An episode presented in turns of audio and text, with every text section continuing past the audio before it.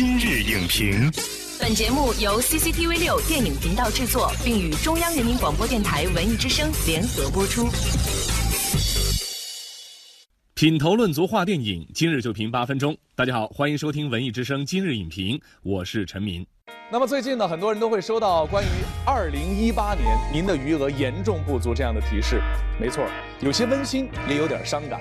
距离二零一九年呢，只剩下最后几天了。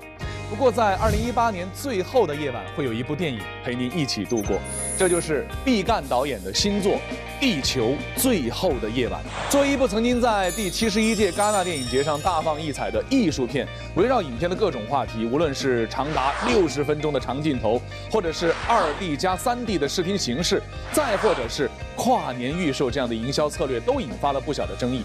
那么这究竟是一种噱头，还是导演在艺术探索上的实验与突破呢？今天我们邀请到了中国电影资料馆策展人沙丹，为您深入评析。欢迎沙丹做客今日影评。主持人好，大家好。地球最后的夜晚，这部影片呢，应该算是一部艺术电影了。对，在预售刚开始的时候啊，片方就打出了一个概念，说它是二零一八年的最后一部电影，专门在十二月三十一号安排了跨年的场次。它的预售成绩也非常好，一路飙升啊，想看人数也是名列前茅的。是不是它契合了观众的一种什么样的心理？它的叙事啊。与其说是在讲一个故事，更多是在讲一个情调。而这个情调，我觉得跟一啊十二月三十一号这一天啊晚上那样一个甜蜜的时刻，它非常的契合。这个电影打出了一个概念啊，叫一吻跨年。片方发了一个通知，建议咱们的影院啊，在九点五十这个时候去放这部电影。这影片的长度是一百四十分钟，结束的时候正好是在。新年钟声敲响那一刻，尤其这个电影当中，最后有一个非常瑰丽无比的，像走进一个梦世界当中的这样一个长镜头的营造的那个气氛当中，正好就击中了非常多的年轻人的心里。你相不相信书里面那个爱情故事？这一次《地球最后的夜晚》当中呢，他又推出了二 D 加三 D 的一个全新的沉浸式的观影体验。这种形式和影片的故事有一种非常强的关联性吗？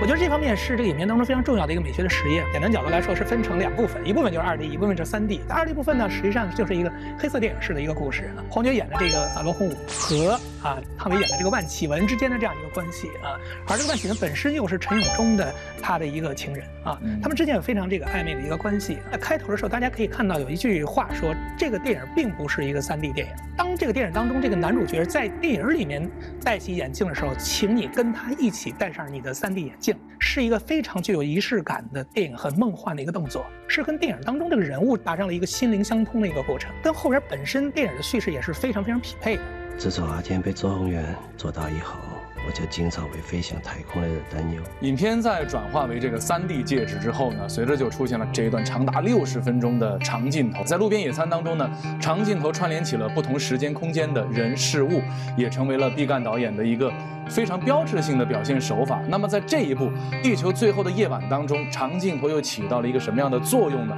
如果大家看过这个路边野餐的话，里面有一个四十分钟的那个长镜头，那个长镜头当中有过去的记忆啊，有年轻这一代，有年老的那一代，三种时空。混到了一个镜头当中去体现，嗯，而这种模式也在这个《地球最后的夜晚》当中得到了强化和升级。它讲的还是一个多时空的混淆，这是在一个镜头当中去完成的。对于这个镜头的。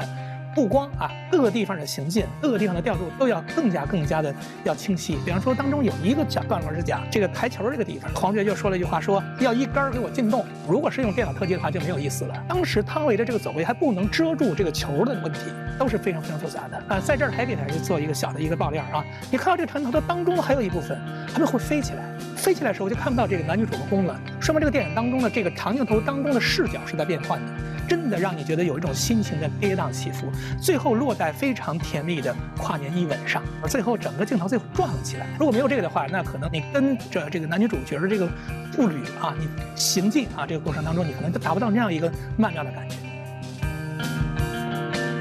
但是有没有可能，因为我需要这样的一镜到底的东西，所以呢，我就去反复的进行设计，会不会就是变成了一种形式大于内容的东西呢？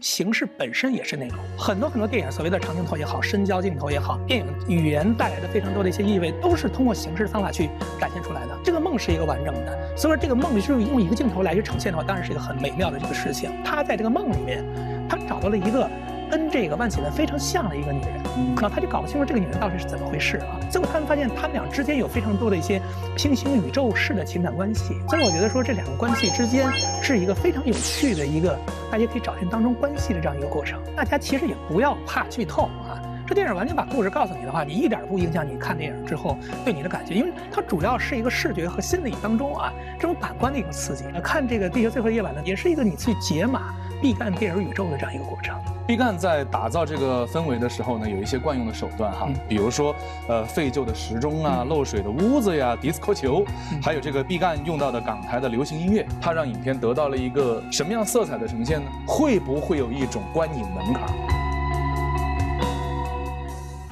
这些色彩的呈现，我们就通称一个词，就叫迷影。啊，比如说这个电影当中有一个非常著名的一个，呃，场景是讲有一个杯子，那个杯子呢在这个桌子上不断的震震震震震掉了下去。这个场景就跟毕赣所最喜欢的塔尔可夫斯基的电影当中的一个非常重要的段落是非常相似。那毕赣是在这个段落当中利用这个杯子向塔尔可夫斯基做一个致敬，而这种地方可能会对一般的观众带来一些障碍，比如说时钟的这个问题，废弃的时钟是什么什么意思呢？可能是脑海当中被废弃的一段思想啊，这些记忆重新被寻回的一个过程，需要一些。用电影重要道具去。捕捉这个主题的一些能力啊，包括这个电影当中的这个主角，有的叫罗红武，他原来就是一个叫红蚂蚁乐队的一个主唱啊，包括女主角叫万绮雯，这个港台的一些文艺人士啊，甚至电影当中他会说到这样的台词，说哎，万绮雯不是一个演员的名字吗？这时候有一种似真似幻的感觉。那这个电影是一个相对来说比较难的电影，我也希望说大家不用害怕这样的作品，故事本身可能不是那么那么的重要，重要是你和汤唯以及黄觉经历了一场非常舒服的。一场梦幻的旅行。这个电影的前半段实际上是一个黑色电影的模式，嗯，到后边是一个造梦。那把这两块接到一块是一个艺术电影。那这种形式是一个非常风格化的作者的一种样式啊。我觉得这个脉络某种角度来说，对于中国其他的青年导演做一些所谓的这种啊诗意电影啊，或者说诗化电影，都是一个很好的一个探讨。好，感谢沙丹老师的精彩点评啊。那么这一次呢，《地球最后的夜晚》从演员、摄影、叙事、技术手段各个方面都是路边野餐的升级版。那么毕赣导演呢，坚持着独特的作者风格，并且一直在艺术的表现形式上不断的探索，为我们的电影观众带来一场如梦如幻的电影新体验。本栏目视频内容，请关注 CCTV 六电影频道，周一到周五每晚十点档《今日影评》。